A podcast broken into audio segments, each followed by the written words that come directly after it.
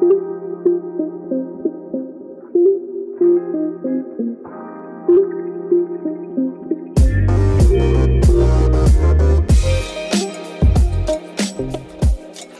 это подкаст «За чашкой чая». Это Юлия, Данагуль. И сегодня с нами, привет-привет, с нами сегодня гость, ее зовут Айнагуль, и мы, наверное, сразу предоставим ей слово, чтобы наш гость могла себя представить. Пожалуйста, Айнагуль. Всем привет, меня зовут Айнагуль, я с Уральска, мне 28 лет, впервые на подкасте, поэтому немножко волнуюсь.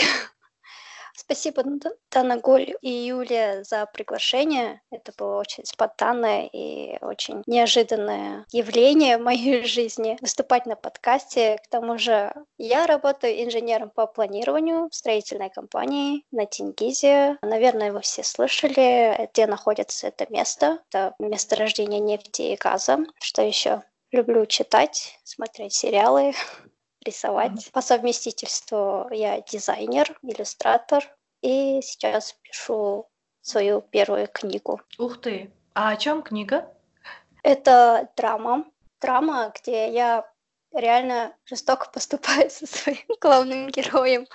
И над этой книгой я работаю очень давно. Сейчас уже немножко э, из-за того, что я давно не работала, это три месяца, я успела написать очень многое, и надеюсь, вот еще месяц, и я наконец закончу ее. Это драма, это немножко про будущее, это про жизненные трудности и про выбор между а, хорошим и плохим, как всегда. Ну, интересно, кстати, тоже добавлю, мне нравится писать, и я очень давно уже задумываюсь о том, чтобы начать писать прямо полноценный какой-то материал в виде книги, либо, может, такие маленькие истории, которые как сборник да, рассказов. Единственное, у меня есть идея, о чем я буду писать. Ну, о чем этот труд будет, только я никак не сяду и не начну это писать. А сейчас на карантине эта мысль все больше и больше меня захватывает. Единственное, пока я не могу выбрать себе время, потому что весь день я на работе, ну, плюс учительство, там, преподавание, там, практика, и пока не получается каждый день уделять этому время. Поэтому классно. Классно слышать, что кто-то пишет книгу и сейчас уже подходит к финишной прямой, чтобы подвести итог этой работы. На самом деле это вообще обалденно. И хочу отметить, что у нас тема подкаста как раз-таки «Женщина в карьере». Как вообще женщины все успеть и работать, и дизайнить, и писать книгу, и налаживать какой-то свой быт, а если еще и семья? Мне кажется, эта тема сейчас достаточно актуальна. Женщины, как они могут строить карьеру, и хотелось бы ну, услышать твою историю, я как раз хотела сказать в первую очередь в ответ Дане насчет книги. Это да, это очень сложно. Во-первых, это не первая моя попытка, потому что я до этого уже несколько раз пыталась, и, если честно, это были просто fail. А, во-вторых, а, насчет карьеры и женщины в 21 веке, да, это очень актуально. К тому же сейчас в Казахстане многие активистки борются за феминизм. И не то чтобы радфем, а именно вот про женщину и их место в обществе. Очень рада, что мы поднимаем эту тему, потому что не все, даже вот если посмотреть, у нас мои коллеги есть, которые не до конца понимают именно вот концепцию, да, женщина и карьера, семья, вот этот вот баланс между карьерой и семьей, и ее хобби, и вот, короче, вот все-все-все, что окружает женщину. Иногда очень сложно вот, вот это вот все э, довести до людей. Поэтому я сейчас очень рада, что он понимает эту тему. Да, а, просто у нас обычно как какой-то существует, да, ну, а, зачастую как средняя статистика показывает, перекос в одну сторону, либо в сторону работы, либо в сторону быта, и нету какой-то такой серединки, такого баланса да, жизненного, когда ты и в работе, и в хозяйстве, и в своем личном там хобби, да, в большинстве случаев я насмотрелась на такую картину, где чаша весов ушла в одну сторону, и нету этого равновесия. И как... Да, есть такое, да.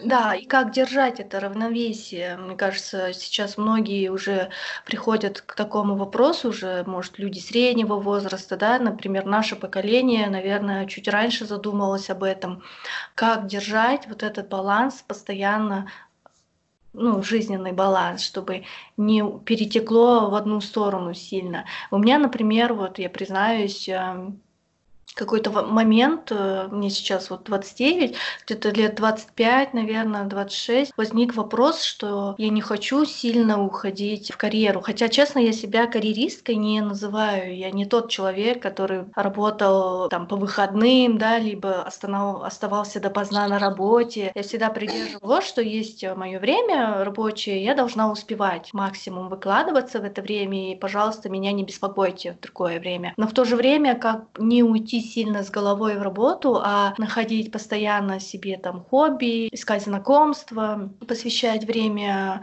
друзьям, семье, да, и плюс строить личную жизнь. Вот. Ну, пока вот с вопросом строить личную жизнь я не, не разобралась, но там э, своим личным развитием, кажется, ну, я стараюсь, я пока могу себя похвалить тем, что в этом я баланс нашла. Ну и в то же время я не забрасываю быть, да, там домашнее хозяйство, готовку, я ну, стараюсь следить за питанием и так далее. И есть такой момент, например, мы вот учились в техническом вузе, да, и помню, многие наши преподаватели, особенно мужчины, взрослые, ну, постарше, которые они э, на нас смотрели так, мол, ну, вам лишь бы получить диплом.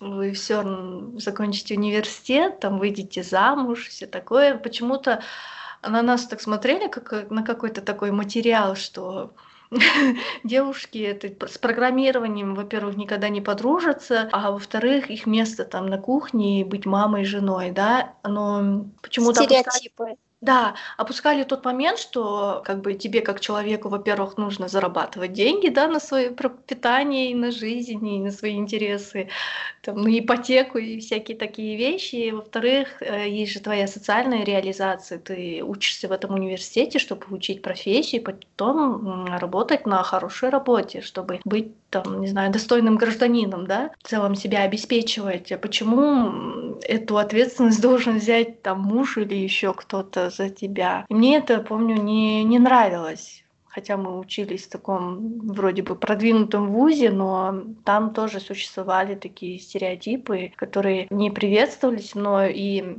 даже когда я пришла на работу, никто же ко мне так от, от, не относился, ой, ну ты же девушка, типа, и делал мне поблажки, да, я закрывала такие же задачи, как и мужчины, коллеги, парни, там, и все были на равных, а к этому как будто и не готовили, мое мнение такое. Ну, вот Э, вы говорите, то, что у вас было хорошее, нормальное учебное заведение.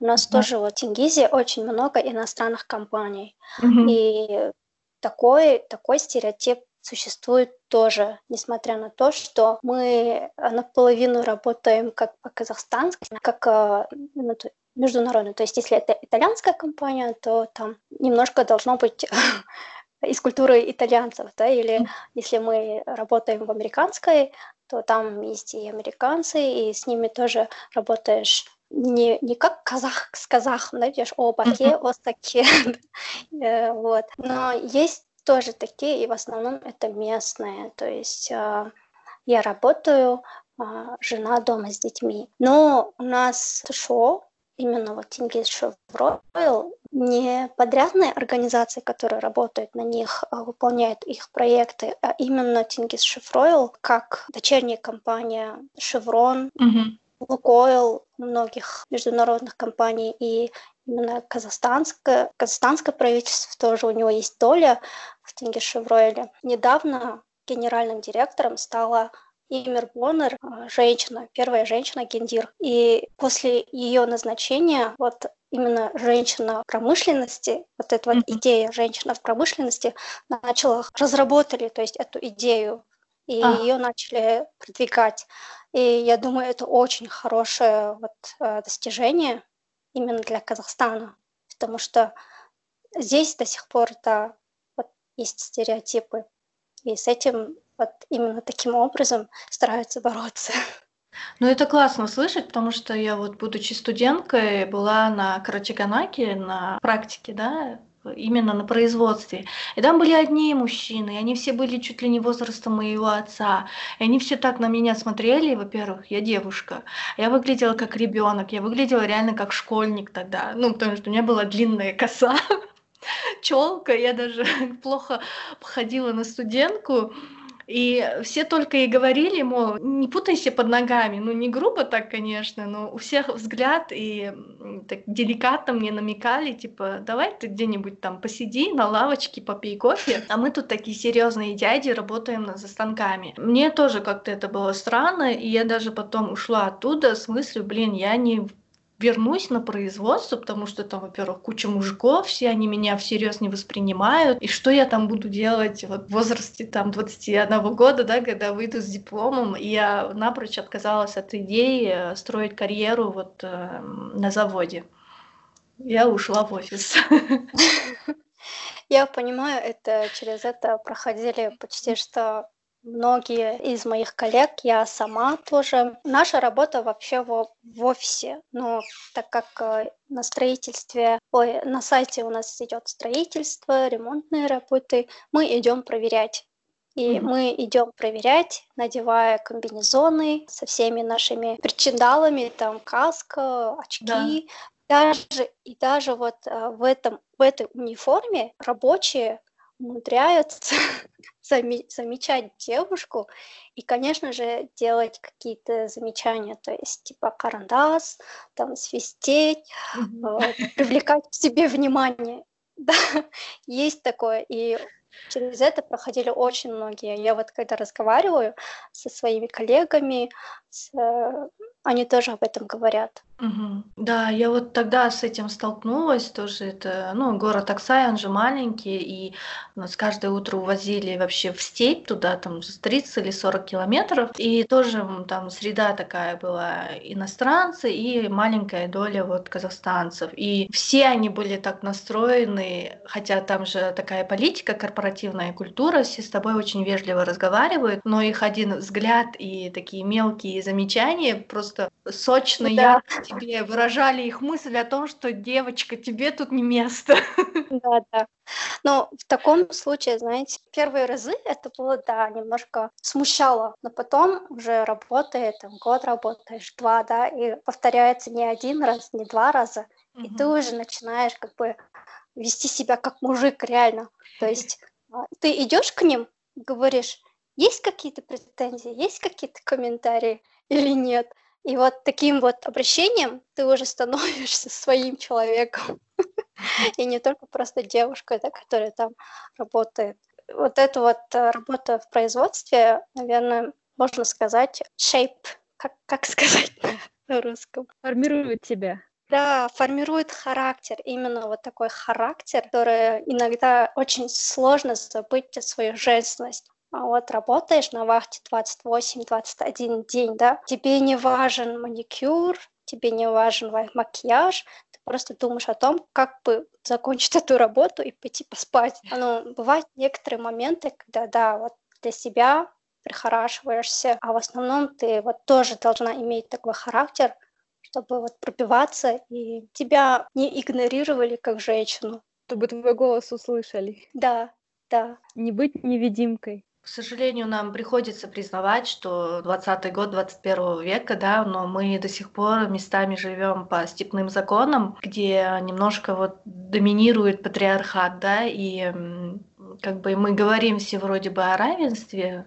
вроде бы, вроде бы как бы не ущемляют, но нету полноценной вот этой стопроцентной такой комфортности в том, что когда ты идешь с тобой также на равных, тебя принимают не как женщину, да, девушку, а вот как просто профессионала, специалиста своего дела. Почему-то обращают внимание сначала на твой пол, а потом уже начинают, если ты начнешь немножко борзеть и показывать свой голос, могут тебя всерьез принять. Добавлю то, что да, у нас есть наш Чингишеврой, он большой, то есть очень много департаментов, много проектов, и есть, которые по 10 лет работают на одной позиции, тихие, как мыши, да. Угу. Есть те, которые женщины, я именно говорю про женщин. Да. А, ну, такое есть и среди мужчин. И есть женщины, которые вот могут одним словом о собрании выразить свою мысль, и всем все понятно. Вот я о чем говорю, то, что формирует характер, и этому это нужно еще принять, не говорить, типа, я не буду с ними спорить. Ну, это работа, у меня есть своя жизнь, да, это же просто работа, да. Mm-hmm. Есть такие, которые реально принимают это всерьез и стараются пробивать свой путь вот э, среди и даже становятся менеджерами, да, руководителями. Я думаю, это очень хорошо. Да, это очень амбициозно и действительно, наверное, показывает, что человек имеет свою цель. Ну, раз уж он решил построить свою карьеру да, в этой отрасли, а не так, что просто забежал и убежал там, во время чумы. Ну, у нас, э, ну, в моей сфере, например, в консалтинге намного проще. У нас как-то я, честно, по отношению к себе не замечала такого ущемления, так скажем, из-за того, что, ну, мне ни разу не отказывали там в работе только потому, что я там девушка или... Ну, бывали, да, иногда такие вопросы. Вы не, вы не собираетесь замуж или на декрет? Есть такой вопрос. Именно во время интервью, да, в основном? Да, да, во время интервью. Да. Любят, ну, потому что таким прицелом, мол, мы же тебя рассматриваем на долгосрочную основу, либо именно на проектную работу, а проект длится как минимум год, да. Но, честно, я вот больше ничего такого неприятного для себя не слышала. У нас в основном только рассматривают твой опыт работы, ну, вот такие вещи, проектный опыт. И вот, слава богу, меня больше не ущемляли никак в моем проявлении и мой пол никак не влиял на то, чтобы вот найти работу. Как-то я вот опять повторюсь, что смогла, наверное, для себя построить такой график и дала знать там своим коллегам, что у меня есть личное время, и я, например, ну, мне вот честно жалко свое личное время, либо выходные тратить на работу, потому что работа сама по себе и так занимает там 40 часов в неделю, да, и в другое время я хочу посвящать своей другой реализации другим интересам. Мое вот отношение такое к работе. Думаю, это очень, это очень важная тема, потому что э, я работала в компаниях, где приходилось оставаться до 10 вечера, даже если когда я была на вахте. То есть mm-hmm. Я на вахте отрабатываю свою 12-часовую норму, а еще плюс к этому я дорабатываю до 10 вечера. И это сейчас выглядит так смешно, потому что это было очень давно, и я была на начале своей карьеры. Mm-hmm. И я даже не понимала, что есть понятие личная жизнь, время на себя. Mm-hmm. И когда мне, говори, мне давали работу, я пыталась э, доделывать, чтобы обо мне не было плохих э, замечаний со стороны менеджмента или хотя бы со стороны коллег, да. Но объем работы реально был сумасшедший. И сейчас, когда вот все, я через все это прошла, я подхожу к этому со, со сознанием, то, что я уже не молодая, чтобы до 10 вечера сидеть и корпеть над какой-то таблицей, да, там Excel или каким-то графиком. Наверное, так я пришла к, к уважению к себе, к уважению к своей э, личной жизни. Кстати, это Основ... очень правильная такая политика, то, что Просто... нужно уважать свое время. Просто некоторые работодатели, они считают, что раз они тебе платят и хотят увидеть сразу результат, то есть зачастую во многих компаниях нет планирования задач, адекватный срок и они привыкли, что люди захотят переработать, проявить себя, зачастую за счет новичков так выполняют. И да, в итоге человек может выгореть. У нас тоже была тема подкаста. Нужно находить баланс все-таки работа и жизнь, хобби, увлечения. Я согласна, где я сейчас работаю. К этому очень щепетильно относятся, потому что это, во-первых, международная компания, которая находится на территории Казахстана, и поэтому любые конфликты они пытаются как бы избегать.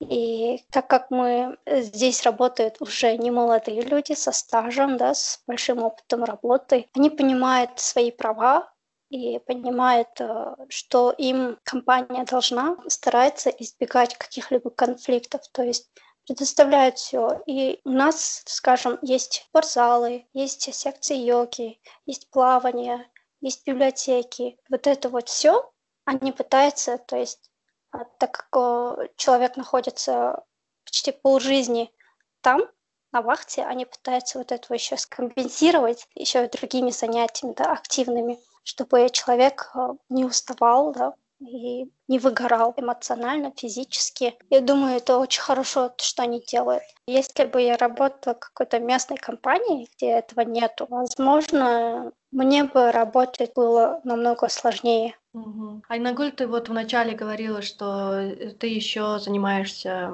дизайном, да? Э, что-то рисуешь. Это получается, угу. ты на межвахте, да, занимаешься этим делом? Да, я стараюсь на межвахте рисовать и к тому же писать.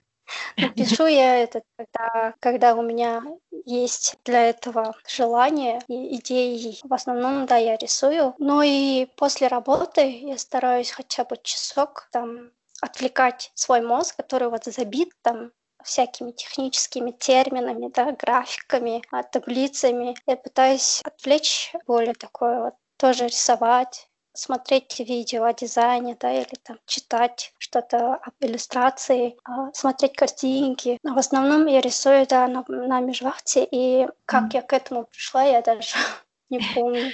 А это у тебя Потом... как коммерческие, да, проекты, или ты просто рисуешь для души, так скажем? Как сказать, я один раз рисовала для коммерческого, даже получала денежки за это. Это было немножко волнительно, но потом я перестала, потому что ну, вот у меня такой мозг, который, как сказать, у, него, у меня есть финансовая подушка, да, я работаю, и он думает, что все, вот, вот этого достаточно. Поэтому а, дизайн и иллюстрация, они как бы идут а, в сторонку только как хобби. Я стараюсь этого избегать, потому что в любой момент, момент как сейчас, да, эпидемия, пандемия, и все может пойти к чертям. К тому же нефть в цене начала падать, и это был вообще просто ужас для всех, когда вот нефть падает, мы все вот э, сидим и с замиранием сердца смотрим на цену, потому что а, наша работа от этого тоже зависит. Mm-hmm. И в любой момент могут объявить, когда вот низ э, резко упадут могут объявить, э, что... А, Сокращение, да? Да, да, могут сокращать. Угу. К счастью, этого не происходит пока. Надеюсь, меня хотя бы на дистанционку позовут. Кстати, у меня вот э, возник вопрос, э, вот Юля, к тебе, я и Нагуль к тебе. Например, было ли в вашей жизни такое, что вам приходилось сделать выбор вот, между отношениями работой, либо между своим хобби работой, разные комбинации, да, там отношения, хобби, может у кого-то какие-то случаи были, когда приходилось да. делать выбор неприятный, возможно. У меня никогда не было такого выбора, потому что я выбор э, делала пользу работы. Потому что ну, почему так работа позволяет мне развиваться. Она, как сказать, она не просто дает мне деньги.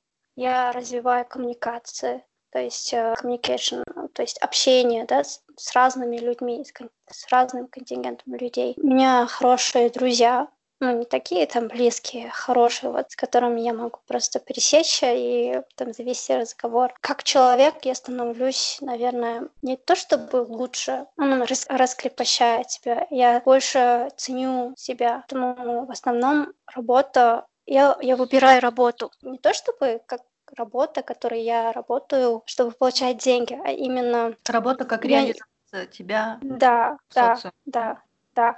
Потому что были такие моменты, когда коллеги ну, как бы строили класски, да, можно сказать, то есть mm-hmm. пытались uh, завести со мной отношения, но я всегда избегала этого. То есть э, для меня важна работа. Я не знаю, как сложится судьба, то есть я могу расстаться с этим человеком и отдав всю себя этому человеку, я, возможно, не получу того, что мне хочется, да. Работе я все, у меня есть expectations, то есть я знаю, что она мне даст, и я знаю, как, как к этому относиться.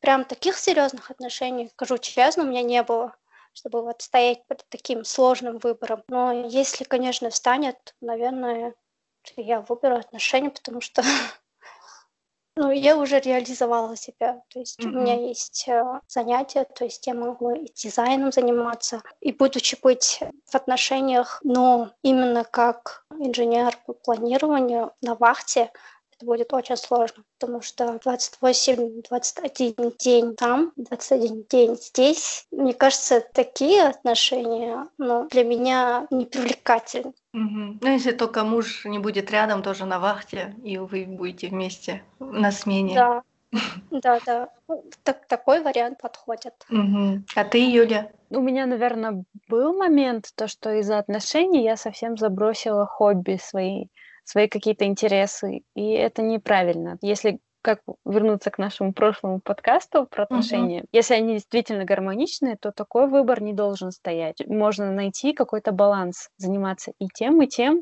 И вообще это должно быть по желанию, по твоему внутреннему. Uh-huh. И ради кого-то не должно быть так, что ради отношений бросать работу, ради отношений бросать свое хобби. Это значит, что мужчина, которого ты выбрал, он не разделяет тебя как как ты есть, как ты, твоя личность не уважает твои интересы. На данный момент у меня такой выбор не стоит, надеюсь, никогда не встанет. Я постараюсь, скорее всего, если хобби мне действительно нравится, оставить и хобби, и работу, и отношения. Так можно же, да? Конечно. Можно. Можно, если у тебя хорошая поддержка. Если у тебя хорошая поддержка со стороны не только мужа, там, семьи, да, мне кажется, это вполне реалистично.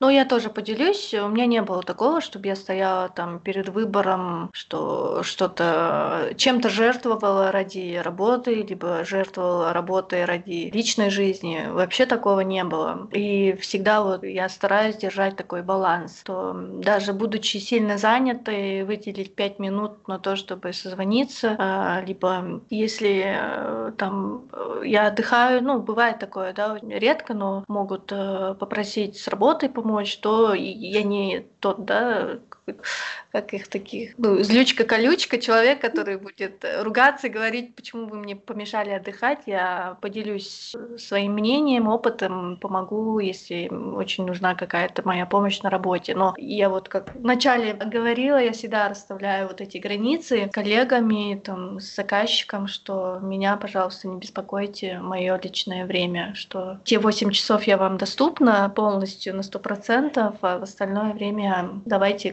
как-то без меня. Вот поэтому, ну вот такого жесткого выбора не было, и я рада. Надеюсь, и не возникнет в ближайшее время. И, ну, как таких прямо гиперсложностей не было. Ко всему нужно быть готовым, да. Да. Это ж 2020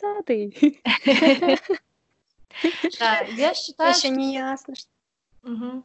Что вот эта готовность и эм, принятие ситуации также говорит о зрелости человека, о том, что, ну, что бы ни произошло, человек как бы быстро собирается в кучу, да, и знает, как э, решить тот или иной вопрос. Ну, не уходит там какие-то эмоции, панику. Думаю, а, вот профессионализм в этом играет большую роль, потому что часто на работе перед нами ставятся задачи, которые до этого не встречались, и приходится вот а, делать брейнсторминг, там, мозгоштурм, и отбросить все эмоции, и начинать думать, да, что это, как, как все это сделать с максимальным максимальной эффективностью и без стресса, да, безопасно mm-hmm. и без стресса. Но профессионализм в этом случае играет большую роль. Да, ну профессионализм это результат твоей каждодневной работы насколько ты качественно выполняешь э, свои должностные обязанности, так скажем, работаешь в своей сфере, изучаешь э, все фишки, новинки, литературу, и на этом и копится наш опыт, и а, на этом и базируется какой-то коэффициент нашей экспертности, да, вот этого профессионализма, умение решать задачи и выходить вот из этой поставленной задачи успешно. Да, Порой такие сложные вопросы и сложные задачи приходится решать не только на работе, но и в личной жизни. Угу. Да, понимаешь, блин, я же через такие, извините за выражение, задницы выходила, да, на работе. Все, все было успешно. Неужели я не выйду из этого, из этой лужи сухим, да? Угу. И начинаешь потом шестеренки, потом начинают работать. Да, у меня тоже так бывало, что казалось, что, блин, как э, решить этот вопрос, но коллектив, он на то и коллектив, проект, что это такая общая командная работа, и эм, как бы всегда есть возможность выйти из ситуации с командой, потому что когда одна голова и либо 10 голов собираются, то в любом случае найдется решение успешное, хорошее. Надо понимать, что не надо всю ответственность огромным возом ложить на свои хрупкие плечи, да, либо неопытные плечи, и поэтому развивать свои коммуникации и приходить к тому, что вместе командой вы можете это решить. Вот такое понятие, мне кажется, никогда не стыдно просить помощи, да. Да. В самом начале карьеры, когда я вот только-только начинала брать такие ответственные задачи, я думала, черт, что это такое, как мне с этим справиться. И вот эта вот мысль, то, что человек может подумать, что я не справляюсь, то есть я спрашиваю у кого-то помощи, они могут подумать, что я как бы некомпетентная и непрофессиональная.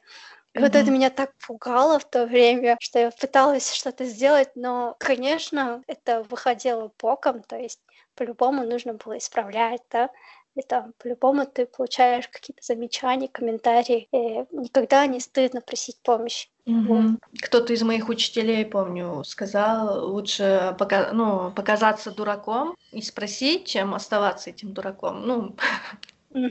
Да, да, да.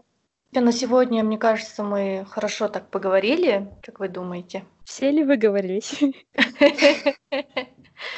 Вообще, я считаю, что эта тема такая обширная, что на один час это очень сложно. Э, здесь много идей, много предположений, и все равно, как я уже сказала, то, что мы знаем, то, что мы думаем, всего лишь мало часть того, что на самом деле есть. Да, можно еще говорить и говорить, э, раскрывать там мелкие подтемы, но все-таки, ну, я такой человек, который любит носить розовые очки и надеяться на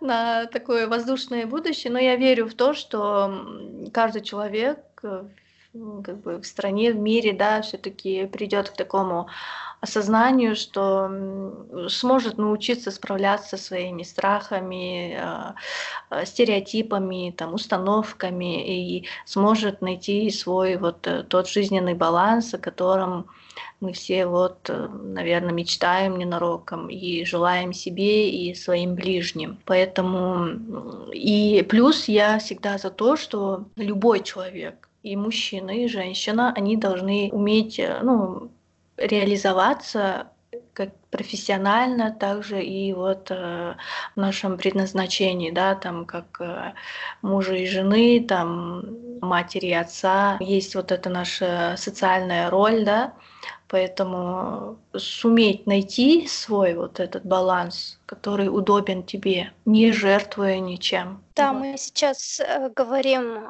в этой теме э, как не замужние, поэтому нам mm. сложно вот э, представить вообще, как если бы у нас были дети, как, как вообще можно было бы это сбалансировать. Вот да. сейчас думаю, но перед настоящими фактами когда нас поставят перед настоящими фактами, будет немножко сложновато, конечно. Ну, наверное, когда мы все выйдем замуж, у нас будут дети, мы еще раз соберемся.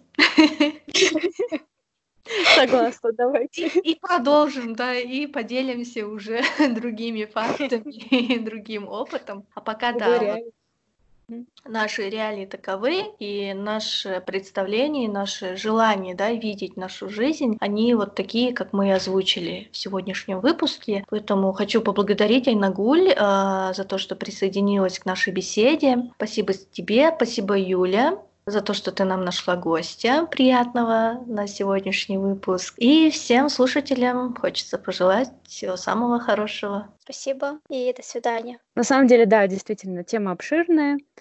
И на сегодня, я думаю, хватит. Спасибо. Хорошо. thank you